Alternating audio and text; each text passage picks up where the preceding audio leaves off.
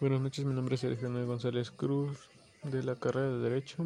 Hoy voy a hablar sobre la materia de Derecho Romano, los temas, modos adquisitivos del derecho, derecho natural en Roma y en la actualidad. Bien, empezamos. Conocida desde antes de la ley de las doce tablas y consistía en el cambio de una cosa por una suma de dinero, eran únicos titulares de la propiedad adquiritaria.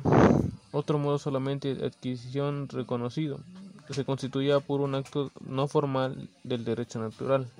En la actualidad es un acto por el cual se entrega una cosa a otro, se pone bajo su poder físico y jurídico.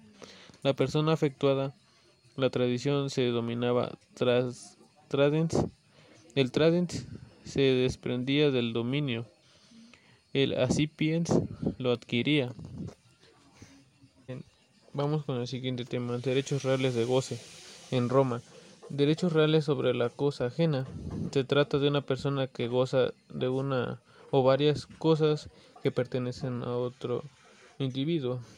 Se clasifican en derechos de goce y derechos de garantía. En la actualidad es un derecho de contenido patrimonial que ejerce una persona.